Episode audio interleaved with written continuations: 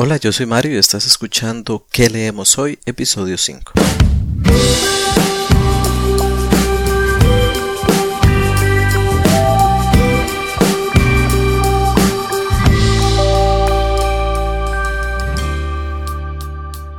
Hola nuevamente y bienvenidos a su podcast ¿Qué leemos hoy? Si te gusta leer tanto como a mí, estoy seguro que siempre estás en búsqueda de nuevas recomendaciones de lectura. Más libros para agregar a esa lista de pendientes de leer, que estoy convencido que ya es bastante amplia, no para de crecer. Pues déjame decirte que estás en el lugar indicado. Acá conversaremos sobre literatura, libros y recomendaciones de lectura. Desde ya quiero aprovechar para invitarte a que visites nuestro sitio web www.queleemoshoy.com para que te suscribas a este podcast. Además, si conoces a alguien a quien también podría interesarle, no dudes en darle compartir. Estás escuchando el episodio 5. Comencemos.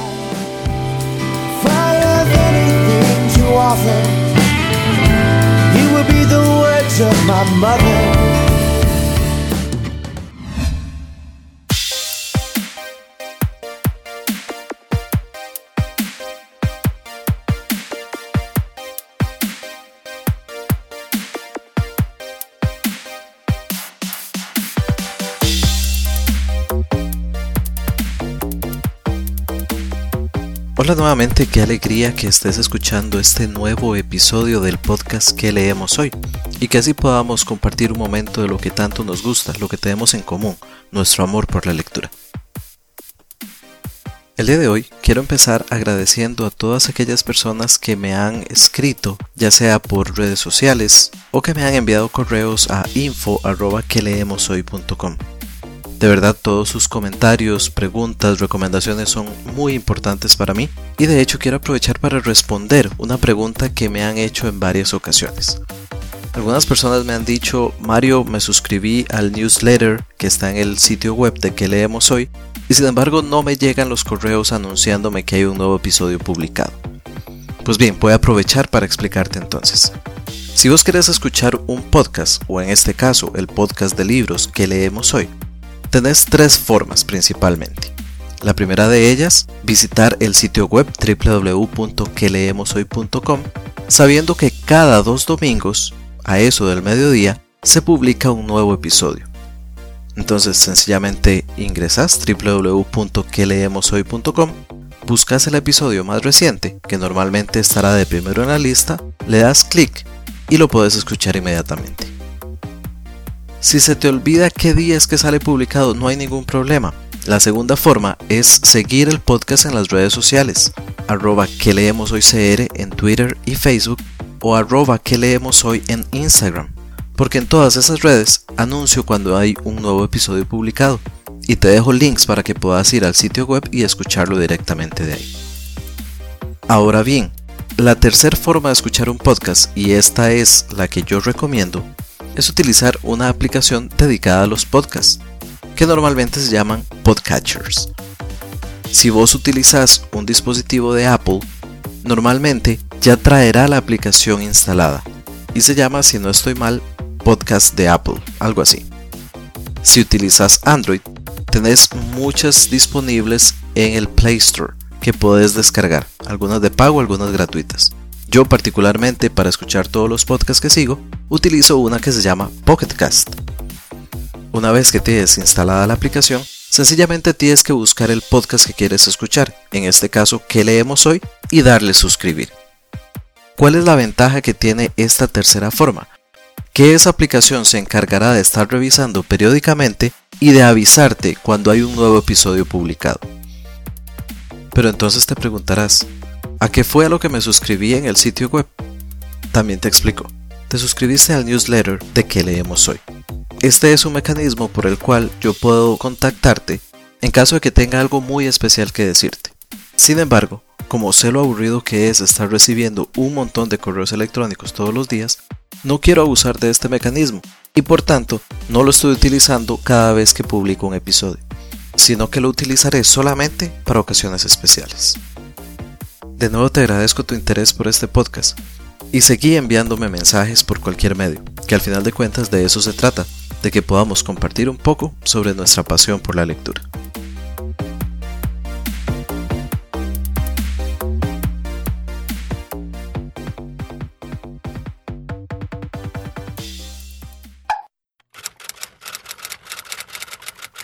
Estás escuchando ¿Qué leemos hoy? Podcast de libros, lectura y recomendaciones literarias. Hola amigos, soy el escritor costarricense Pablo Delgado, escritor de La Noche de los Espantos, Lo que me costó el sombrero y Horror, Angustia y Locura. Sigue escuchando ¿Qué leemos hoy?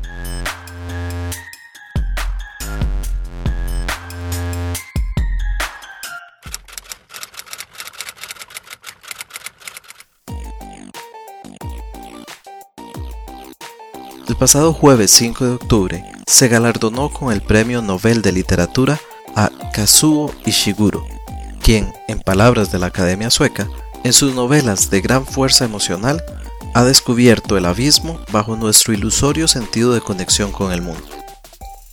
Ishiguro es un escritor británico nacido en Japón.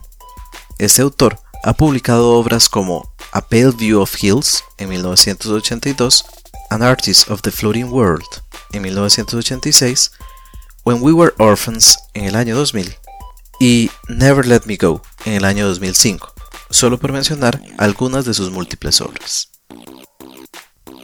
Siendo el Premio Nobel uno de los más prestigiosos reconocimientos en la literatura, quise, para el episodio de hoy, recomendarte tres obras de autores que han sido galardonados con este premio.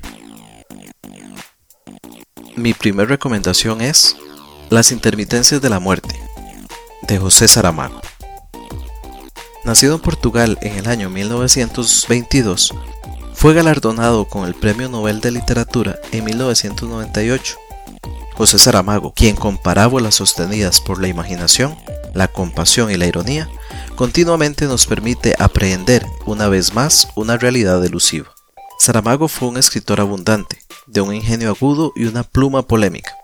Entre sus obras se encuentran Caín, el Evangelio según Jesucristo, ensayos sobre la ceguera, ensayos sobre la lucidez, entre muchas otras. Murió a la edad de 87 años, en junio de 2010, en España, donde residió sus últimos años. Las intermitencias de la muerte es una novela que fue publicada originalmente en 2005 por Alfaguara, esto al menos en su edición en castellano. La obra inicia con una frase muy sencilla. Al día siguiente no murió nadie. Sin embargo, esta simple oración coloca la premisa que marca toda la historia. Nos ubicamos en un lugar cuyo nombre nunca es mencionado en el texto, que es protagonista de un portento nunca antes visto y tampoco explicado en detalle, la ausencia de la muerte. Sí, la gente deja de morir, y aunque esto a primera entrada podría sonar muy esperanzador, pronto nos daremos cuenta de que no lo es tanto. Con su estilo único e inconfundible, Saramago logra plasmar cómo la realidad se ve transformada por la falta de eso que solemos decir que es lo único que tenemos seguro en esta vida. Hacia el final hay un giro que personalmente no esperaba, pero no quiero arruinar a quienes no hayan leído esta obra. Por lo tanto, solo diré que esa última parte de la historia, o mejor dicho, el giro final que desarrolla, bien pudo dar para una novela independiente sumamente bien lograda. Esta es una novela no muy extensa, con cerca de 274 páginas, dependiendo claro está de la edición, y es catalogada como ficción, fantasía y realismo mágico. Ah, ese bendito realismo mágico que tantas cosas buenas le ha dado a la literatura. Personalmente yo le di tres estrellas a este libro. Esto hace unos cuatro años más o menos que fue cuando lo leí. Mi segunda recomendación es la obra Demian, Historia de la Juventud de Emil Sinclair, de Germán Hesse. De este autor ya te hablé un poco en el episodio 2, cuando hablamos de pequeñas joyas literarias. Nacido en el Imperio Alemán en el año 1877, se naturalizó suizo en 1924. Con una obra que abarca los 40 volúmenes es el escritor de lengua alemana del siglo XX más leído en todo el mundo. Fue galardonado en 1946 con el Premio Nobel de Literatura por sus escritos inspirados que, al crecer en osadía y penetración, ejemplifican clásicos ideales humanitarios y altas calidades de estilo, según palabras de la Academia Sueca. Hesse murió en 1962 en Suiza, dejándonos el legado de su obra y la profundidad de sus letras. La novela Demian, con el subtítulo Historia de la Juventud de Emile Sinclair, fue publicada en 1919, en medio de un convulso mundo en guerra. Un dato curioso es que, justamente, el autor firmó la primera edición con el seudónimo Emile Sinclair, lo cual, aunado a la primera persona en que se narra el relato, genera la sensación de que el autor está contando verdaderamente su vida de juventud. En la obra nos encontramos, como era de esperar, con Emile Sinclair, quien cuenta cómo su juventud se desarrolla en lo que él llama el mundo de la luz, y cómo, poco a poco, empieza a introducirse en el mundo oscuro, en gran medida debido a que conoce a otro joven llamado Max Demian. No diré más, pues al ser una novela de formación, gran parte del atractivo se encuentra justamente en acompañar al narrador en su progresiva transformación o crecimiento. Tan solo agrego que lo más interesante, a mi gusto, es la gran cantidad de referencias de muy diversa índole que el autor agrega, desde el gnosticismo, referencias bíblico-cristianas, hasta nihilistas y psicoanalistas. Demian es una novela breve, con cerca de 178 páginas, y aunque algunas personas ya lo catalogan como un clásico, se podría decir que es una novela filosófica. Esta novelita la leí hace casi 10 años y me gustó bastante. En Goodreads mi puntuación fue de 4 estrellas. Mi tercera recomendación para hoy es la obra 20 poemas de amor y una canción desesperada de Pablo Neruda. Probablemente si menciono el nombre Ricardo Eliezer Reyes Vaso Alto, no va a resultar en absoluto familiar. Pues bien, ese era el nombre real de Pablo Neruda, quien nació en 1904. Con una vida política sumamente activa, fue galardonado con el Premio Nobel de Literatura en 1971 por una poesía que con la acción de una fuerza elemental da vida al destino y los sueños de un continente. Neruda es el poeta chileno más destacado de la historia, y de hecho, otro grande de las letras, y curiosamente también galardonado con el premio Nobel, Gabriel García Márquez, lo calificó como el más grande poeta del siglo XX en cualquier idioma. El poeta Neruda murió en su natal Chile, a la edad de 69 años, en septiembre de 1973. Veinte poemas de amor y una canción desesperada es el primer libro de poesía del que hablo acá en que leemos hoy, y no podría ser de otra manera. Fue publicado originalmente en 1924, es decir, Neruda no había llegado ni siquiera a los 20 años. Y se dice que se basó justamente en experiencias amorosas de su juventud para escribir estos poemas. Es tal vez la obra más célebre de Neruda, y me atrevo a decir que deben ser pocas las personas que no hayan escuchado al menos el famoso poema 20. Puedo escribir los versos más tristes esta noche.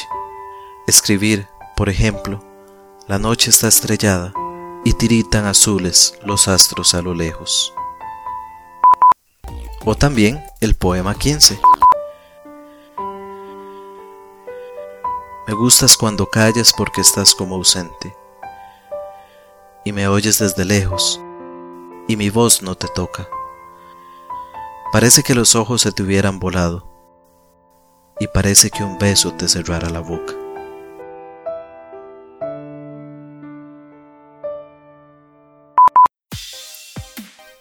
Por ser un poemario que contiene apenas 21 poemas, estamos hablando de una obra corta. Sin embargo, en mi opinión, es una de las obras más importantes en la poesía latinoamericana.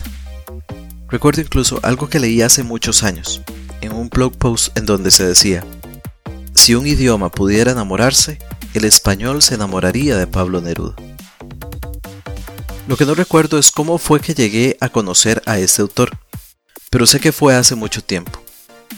Mi madre siempre ha sido aficionada a la poesía, por lo que es muy posible que fuera gracias a ella que escuché a este extraordinario escritor.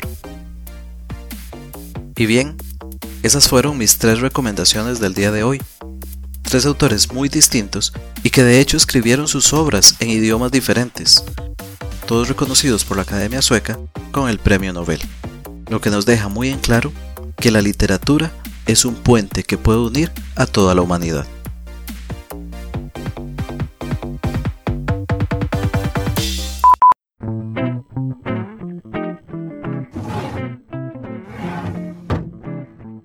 Mesa de noche.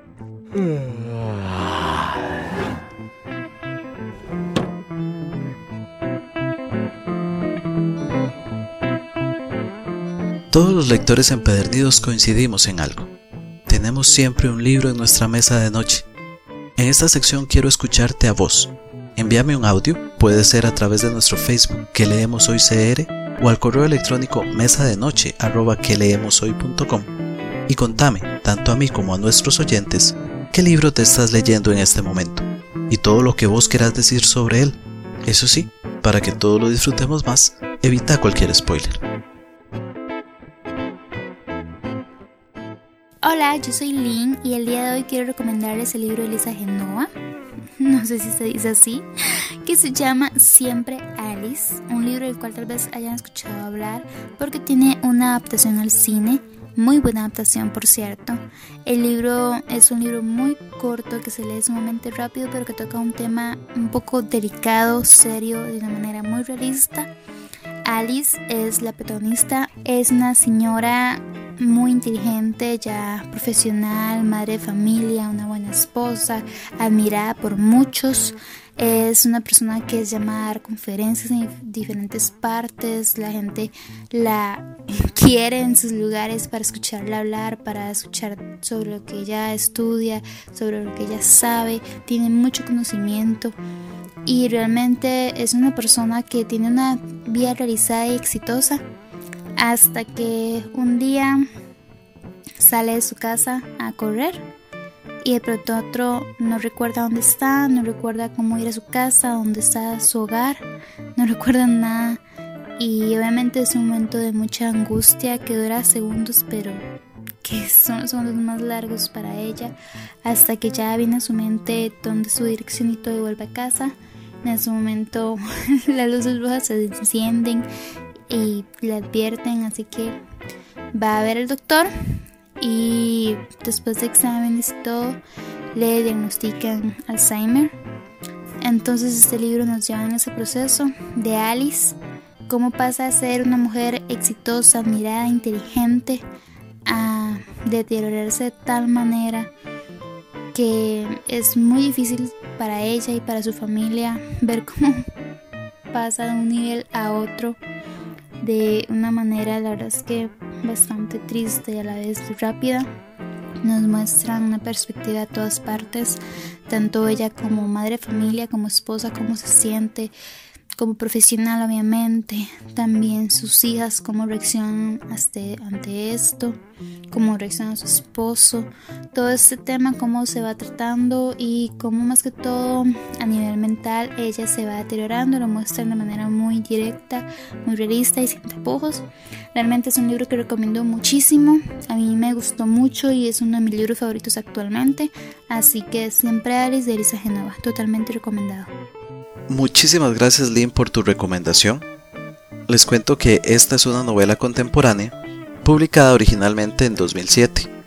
Tal y como nos comentó Lynn, nos cuenta la historia de Alice Holland, quien con 50 años y una vida exitosa en todos los ámbitos debe enfrentarse a la terrible enfermedad de Alzheimer.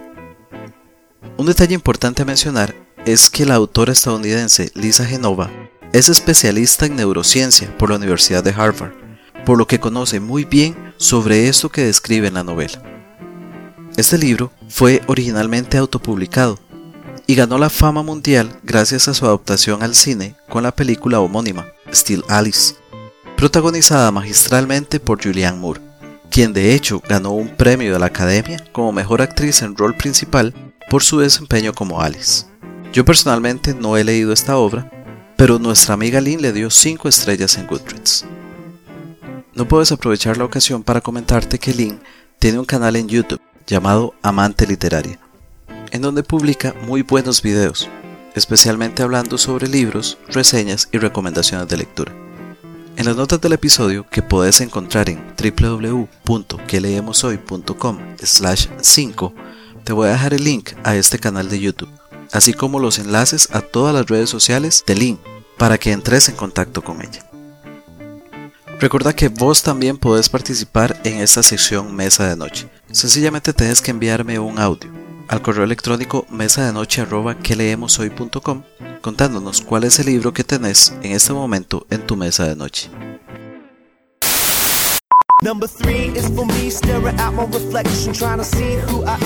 My own deceptions. Leo.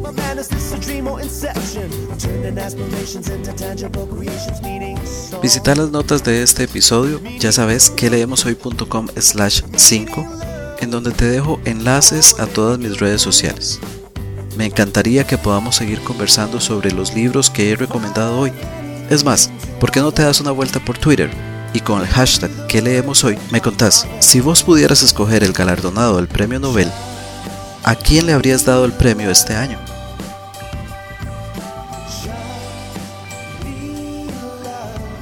Antes de despedirme, quiero recomendarte también un podcast que he estado escuchando recientemente.